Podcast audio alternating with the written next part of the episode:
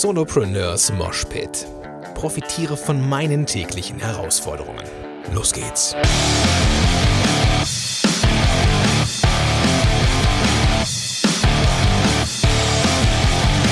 Ja, Mensch, da ist mir ein Fehler passiert in dieser Aufnahme, ähm, also, beziehungsweise in dem Interview mit dem äh, André, das ich jetzt hier habe.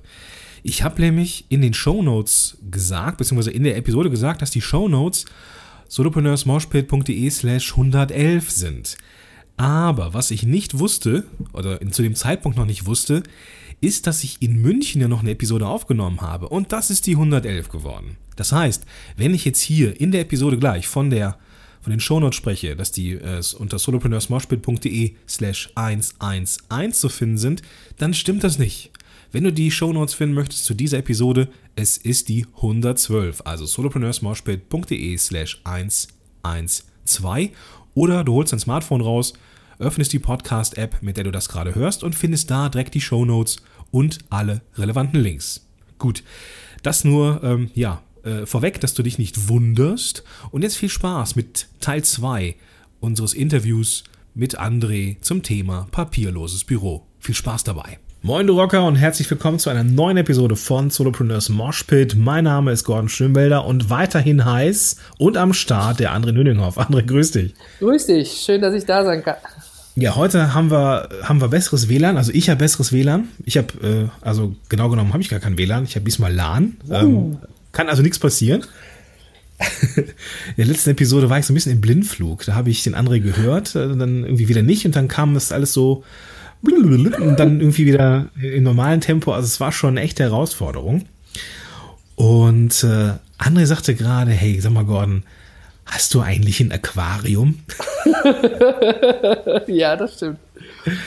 Also wenn man im Hintergrund so ein leichtes Plätschern hört, es ist die Heizung, die mal wieder dringend entlüftet werden muss. Ähm, aber das äh, Kondensatormikro nimmt hier einfach auch den ganzen Raum auf und nimmt nicht nur meine äh, Stimme auf. Das ist, ist, jetzt halt leider so. Aber dein Tricorder, wenn ich das mal so bezeichnen darf, ne, also ich finde das sehr beruhigend. Ich hatte dich ja erst wirklich gefragt, ob es ein Aquarium ist, ne? Also ja, stell dir einfach vor, das wäre ein Aquarium und dann Sehr gut. Kommt die Ruhe rein.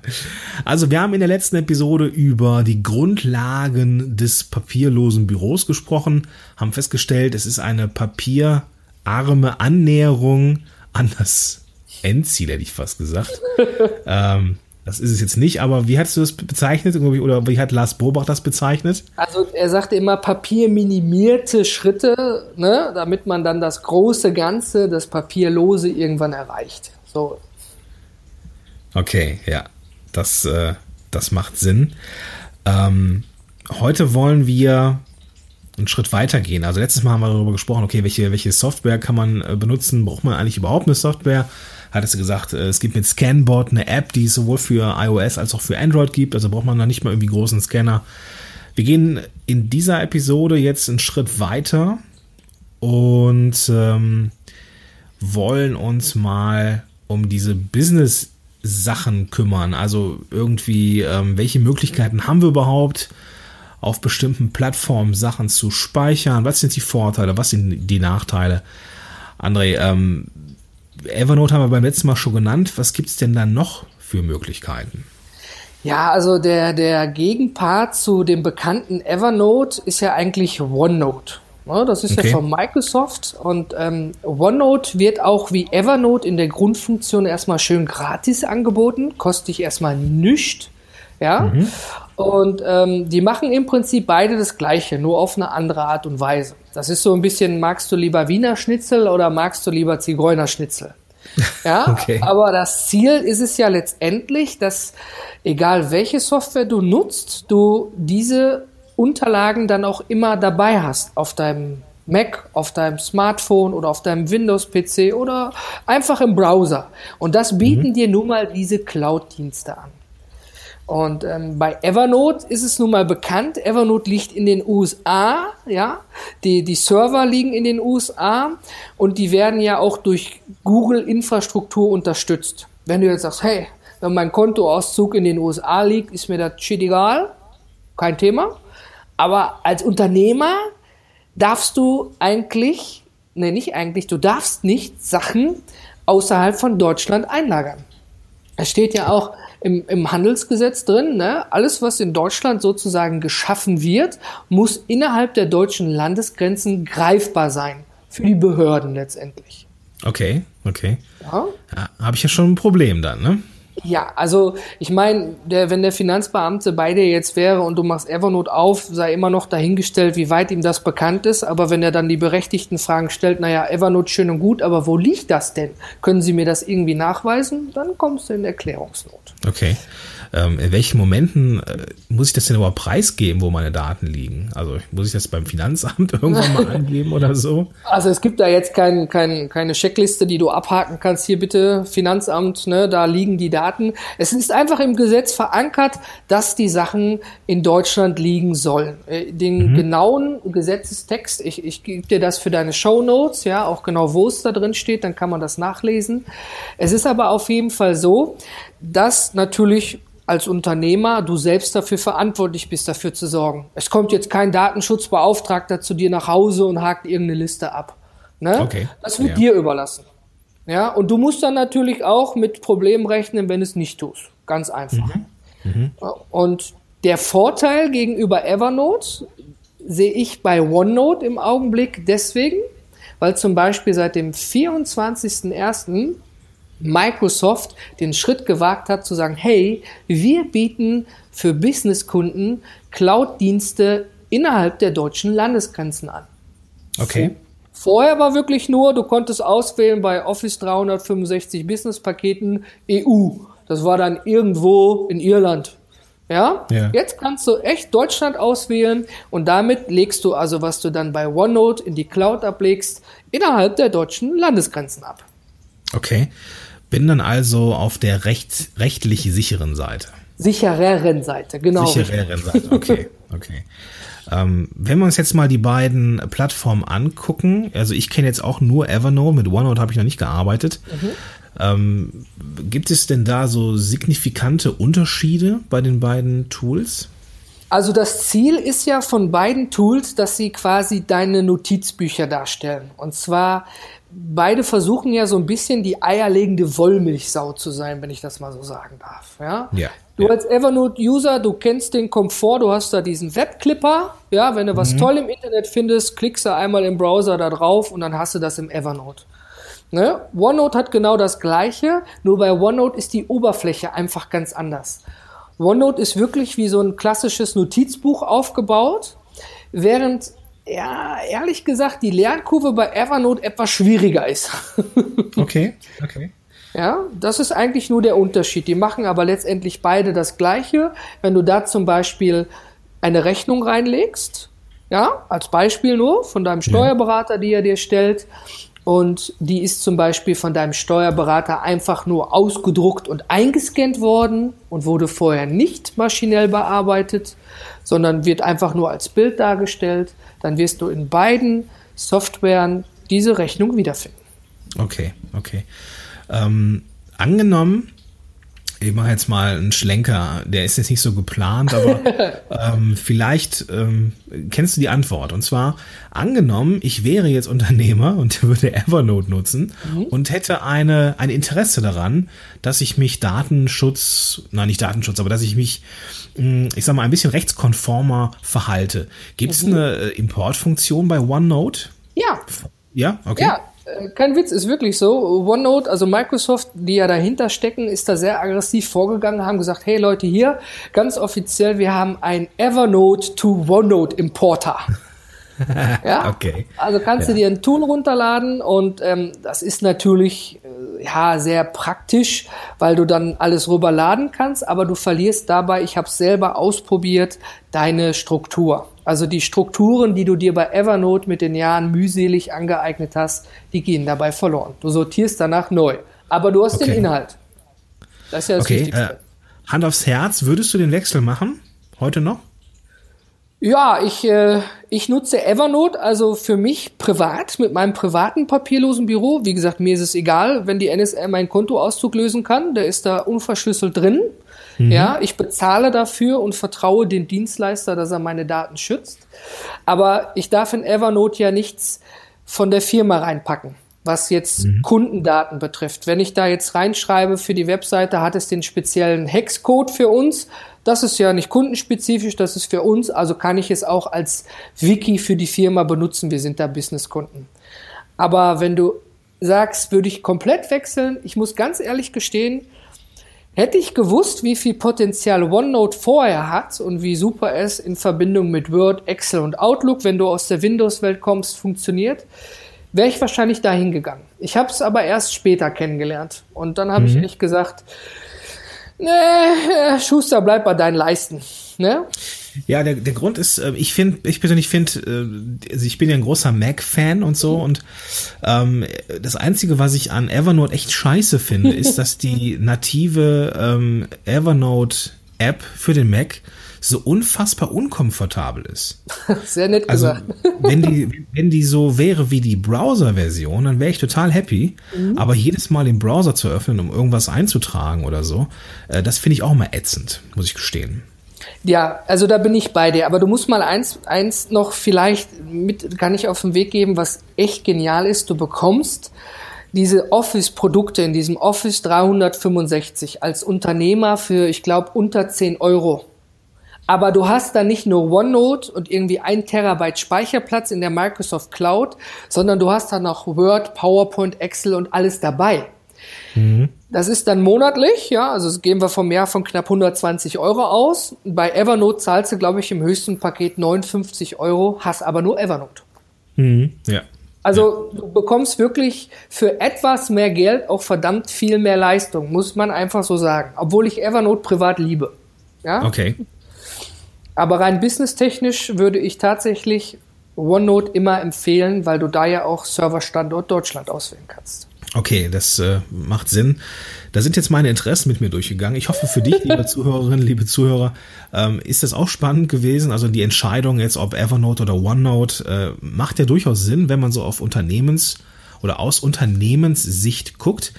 Wir haben aber noch ein anderes Thema auf der Agenda und zwar ähm, Profiscanner. Also ähm, wir haben ja jetzt in der ersten Episode darüber gesprochen, dass man durchaus mit einem Smartphone auch äh, gescheite Scans machen kann, die man an bestimmte äh, ja, Richtungen schickt, sei es jetzt Evernote oder OneNote oder keine Ahnung was. Aber es gibt ja durchaus Möglichkeiten, wenn man jetzt extrem viel Papier kriegt, also viel äh, Post kriegt, dass man das jetzt auch ein bisschen schneller bearbeiten kann als mit dem Smartphone. Ähm, Fujitsu ist, die, ist der Stichwort, André. Ähm, da, da, hast du äh, Erfahrung mitgemacht. Ja, also ich muss gestehen, ich habe wirklich angefangen mit einem Epson Multifunktionsdrucker für 69 Euro. Da war dann bei jedem Scan einmal Kaffee holen. das ist, wenn man neu anfängt und genügend Zeit und Lust hat, kein Ding. Aber wenn du echt mal was geschafft kriegen willst und mal die Berge verschwinden sollen und wie ich empfehle, auch mal das Alte dann archivierst, damit du echt alles im Vollzugriff hast, kommst du um einen Profiscanner nicht rum. Und Viele haben ihn wahrscheinlich schon gesehen. Das ist der iX500 von Fujitsu. Der ist meistens in Arztpraxen und Krankenhäusern zu finden. Der macht so 25 Seiten die Minute und der liegt so circa bei 400, 420 Euro. Mhm. Ist natürlich okay. ein Happen, muss man ganz klar sagen. Im Vergleich zu einer 2 äh, Euro oder 3 Euro App äh, ist es schon ein Unterschied. Aber auch die Qualität ist ein Unterschied dabei, denn mit jedem Fujitsu-Scanner, egal welche Variante, bekommst du innerhalb dieser Software, die mitgeliefert wird, den sogenannten Abbey Fine Reader. Das ist ja letztendlich der, der führende Softwarehersteller für diese OCR-Bearbeitung von Dokumenten. Okay, kannst du mal ganz kurz äh, erzählen, was OCR ist? OCR ist im Prinzip diese optische Charaktererkennung der einzelnen Buchstaben. Ja, was am Anfang einfach nur ein Bild ist, wird am Ende dann ein vollwertiger Text sein, den du markieren und bearbeiten kannst. Mhm. Dadurch ist er dann ja maschinenlesbar und wenn du bei dem Suchfeld jetzt was eingibst, äh, zum Beispiel Rentenbescheid, dann findest du den auch, weil in dem Dokument eben Rentenbescheid drinsteht, logischerweise. Ja. Also das äh, ist dann nicht mehr nur ein Bild, sondern halt auch, dann wird auch der Text auf diesem Bild gescannt und suchbar der, gemacht. Vereinfacht gesagt, genau, der Text wird lesbar und findbar. Mhm, okay, alles klar.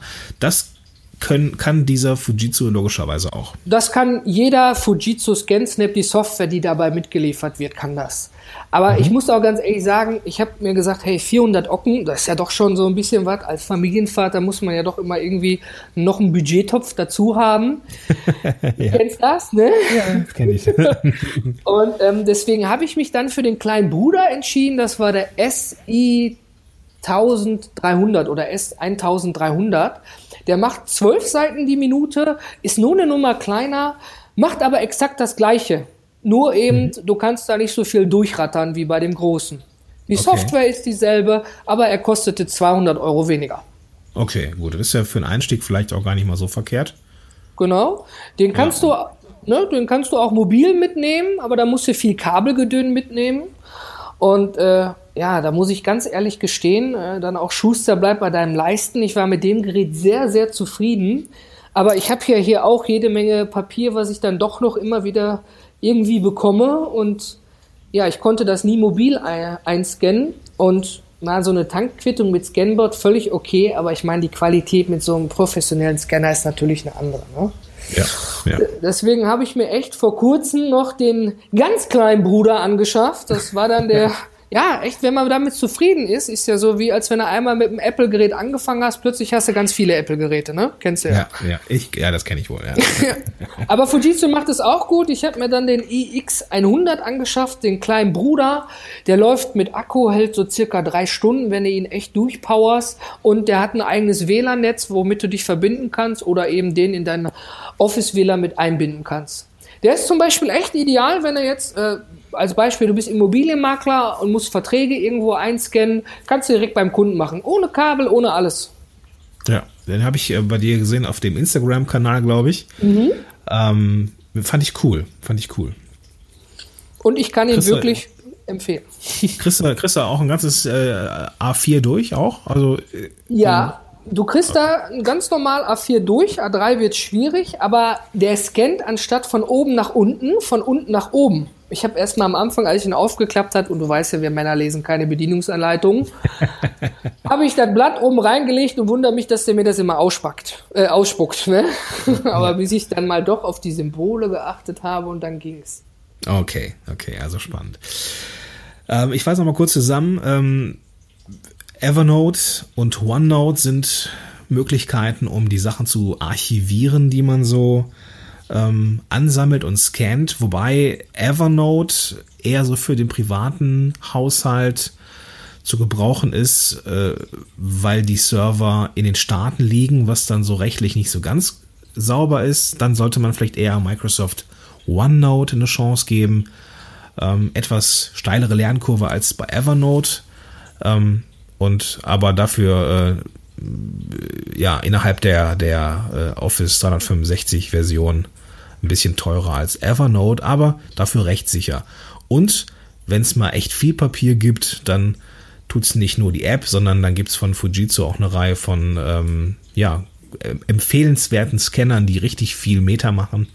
Und ähm, die verlinke ich natürlich in den Shownotes zu dieser Episode. Das ist solopreneursmoshpit.de slash 111 für die 111. Episode. Oder einfach, wenn du das mit dem Smartphone hier hörst, einfach auf, das, auf die Smartphone-App gehen, wo du den Podcast hörst und da kannst du zu diesem Podcast direkt die Show Notes sehen in der Regel und da kannst du auch die Links sehen zu den verschiedenen Sachen. Okay, der haben wir nicht drüber gesprochen, André, aber der ultimative papierlose Büro-Hack von dir, oh, der, der Tipp, den du in keinem Workshop, in keinem Vortrag vergessen würdest, wie lautet der? Sehr gute Frage, Gordon, wirklich sehr gute Frage. Äh, der ultimative Hack, den hast du eigentlich immer dabei. Äh, dein Smartphone. Ja, also damit kannst du ja nicht nur Sachen abfotografieren, also sozusagen einscannen, sondern wenn du deine Daten in der Cloud liegen hast, dann hast du natürlich auch immer alles irgendwie bei dir. Also dementsprechend ist dein Handy oder dein Smartphone viel besser gesagt der ultimative Hack fürs papierlose Büro. André, ähm, es gibt noch die Paperless Pioneer Conference, die wir in der ersten Episode von unserer kleinen Miniserie hier gehabt haben. Ähm, da gibt es noch Karten für, das ist richtig, ne?